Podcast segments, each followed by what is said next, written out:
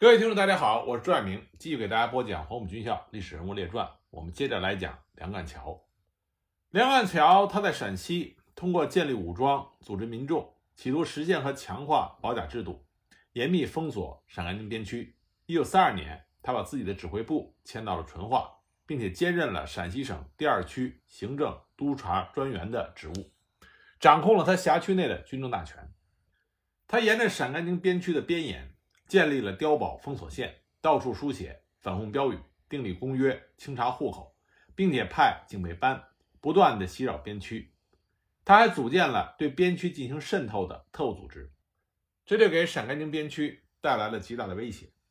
当时《新华日报》评论说：“梁干桥是胡宗南的得力干部，一身兼数职，他在任内无恶不作，人民恨之入骨，称之为活阎王。”那么对手的这种评价。实际上也证明了梁干桥他所从事的反攻工作大有成效。陕甘宁边区本来就比较贫瘠，蒋介石又进一步进行了经济封锁，所以呢，陕甘宁边区的中国共产党必须依赖地下走私来套取大量的法币和黄金。而梁干桥他所建立的保甲制度，对于陕甘宁边区的这个地下渠道威胁太大。一九四五年一月十八日到二月十八日，仅这一个月，梁干桥就利用保甲制度的情报，依靠着警备班的武力，捕获了七八十人，当场枪毙了三十四名。这就使得地下走私的路线基本上被断绝了。因此，打掉梁干桥，就成为陕甘宁边区恢复经济命脉的重中之重。那陕甘宁边区也动用了武力。当时派部队去袭击梁干桥的辖区，双方在十里园进行了一场战斗，双方互有损失，但是陕甘宁边区没有能够打破梁干桥的封锁。不过，梁干桥的敌人并不仅仅是中国共产党领导下的陕甘宁边区，对他切齿痛恨的还有当地的土豪劣绅和地方官吏，这些人勾结在一起，控告造谣。污蔑梁干桥，他们对梁干桥控诉的罪状，经过经查实属，归纳为八条罪状，这些都是荒谬的诬陷。第一条，他们说破坏行政，纵属殃民，那么指的是什么呢？指的是梁干桥的指挥部派富乡保长下去动员民众，他们认为这是扰民。第二条，擅杀滥压，侵害人权。说的是梁干桥不应该把那些贩毒走私的杀了杀，关的关。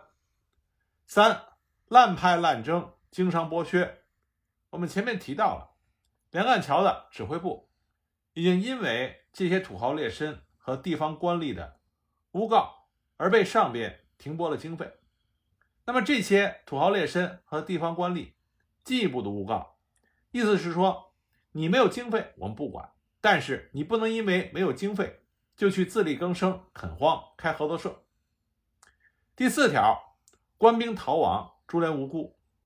陕甘宁边区的中共党组织对梁干桥属下的部队进行了兵运工作，梁干桥使用了非常强硬的手段来应对中国共产党的兵运，这也成为了土豪劣绅和地方官吏嘴里他的罪状。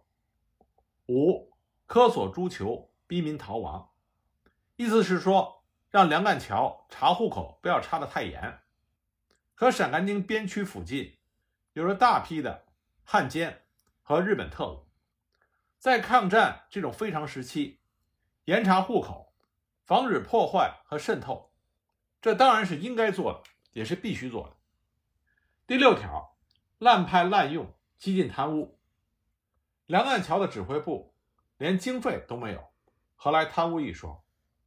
这些诬告的人居然把梁干桥自掏腰包请干部们聚餐，说是梁干桥滥用公款。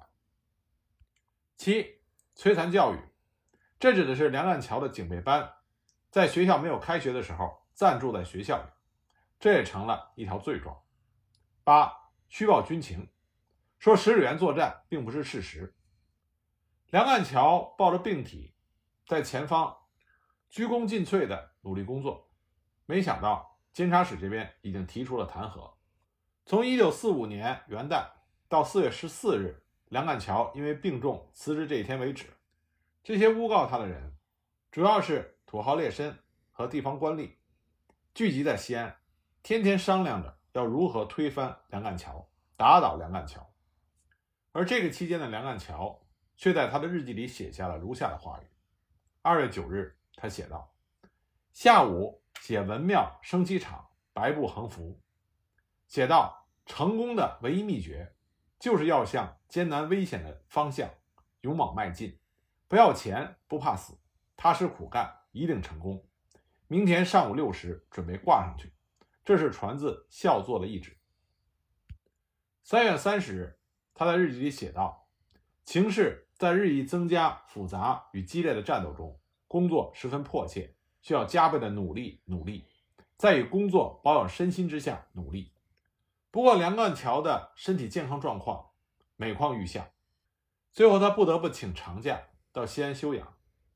到了西安以后，他才知道监察院发表了弹劾案，正式成立，他被解除了职务，而继任他职务的人又因为处置不当，造成淳化兵变。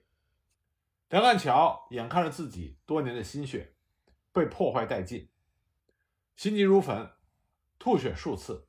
病情越发的加重，最终抛下了他的家人，于一九四六年一月八日病逝于西安。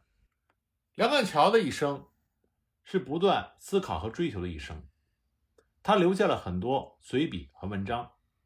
从这其中，我们可以看到梁干桥的才气和他深刻的思考。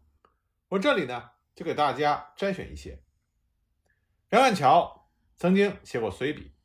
关于中国的战后问题，他说，威尔士在他所著的《未来世界》里曾经说过，思想变化的第一阶段一定是破坏。蒋百里先生与鲁登道夫《全民战争论》之序文中也说过，当一个民族吃了大亏之后，天然的会发生一种重新估计运动，但是革新运动的人物大都是当时失败过程中不曾负过相当责任。群众本来是有感情的，所以这个时候只知道清算过去，因为破坏一切的理论很容易成立，却不能指导未来。因为改造社会的实际不是靠理论，而是靠行动。民族第一反省的过程总是这样，所以真正的成功必在第二反省时代。威尔士和百里先生对于各自所叙述的见解均是完全正确的，问题是。对付那些破坏的理论及行动应该是怎样的？应该采取何种办法？我想，第一，对付破坏的理论及行动的态度，百分之百应该是严肃的。只有严肃的精神和行动，而后能够治疗不安的人心。第二，应该是组织的、战斗的。如能在组织及战斗的形式中灌输入决然的生命活力，则一切问题均可迎刃而解。犹疑是一切败事的根源，是长祸养患的腐败因素。在《论韩非子》一文中，梁干桥写道：“战国之事，人皆以利相交，以术相上，故非报术以求寿，术尽身亡，此固然矣，嗟乎！和今世之人之不自觉，而韩非之第二之多也，呜呼！成业之道，在德不在利。”在义不在术，以德为体，以义为用，德会术治，其术几乎？一九三八年九月一日，梁干桥写下了一段文字，论毛泽东。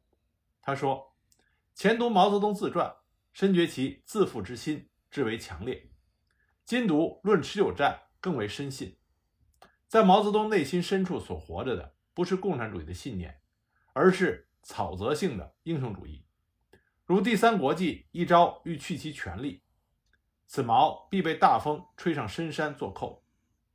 论持久战构成的成分，经验多于学理，而从该书中所表现出来的企图，则为由游击队变为正规军，因为由游击队变成正规军的过程颇长，因此希望抗日战争过程拉长，这是今天。游击队一切言论行动根本的源泉。当然，梁干桥这段文字，带有他主观上对中国共产党强烈敌视的心理，但也说明梁干桥他作为中国共产党的对手，看到了持久战对中国共产党有利的一面。一九三九年一月二十二日，梁干桥写下了一段文字：“性格决定一切。”他写道：“每个人的生命发展均有他自己独特的逻辑，每个人的生命均有他特具的价值，而每个人的生活也有他独具的经验的因素存在。世界上绝没有两个相同的人，两个人同一个生命发展的逻辑，亦没有没有价值的生命。决定某个人生命发展之逻辑的因素，第一个是性格，第二个是环境，第三个是人与人的相互关系。”而知识不语焉。人之所应学者，亦即修心养性，而修心即所以使性也。性格决定一切，性格是人的言行的主宰。愈有知识的、愈有理智的人的性格，愈能支配他的言行。性格本身具备一种生命发展的完备的逻辑。知识、经验、环境、教育，仅能刺激性格，不能充实或改变性格。更不足以支配统治性格，性格决定一切。从人的性格上去用人者成，从知识品格上去用人者或成或否，从感情上去用人者败。一九四二年二月十七日夜里，梁干桥写下了政治家的襟怀。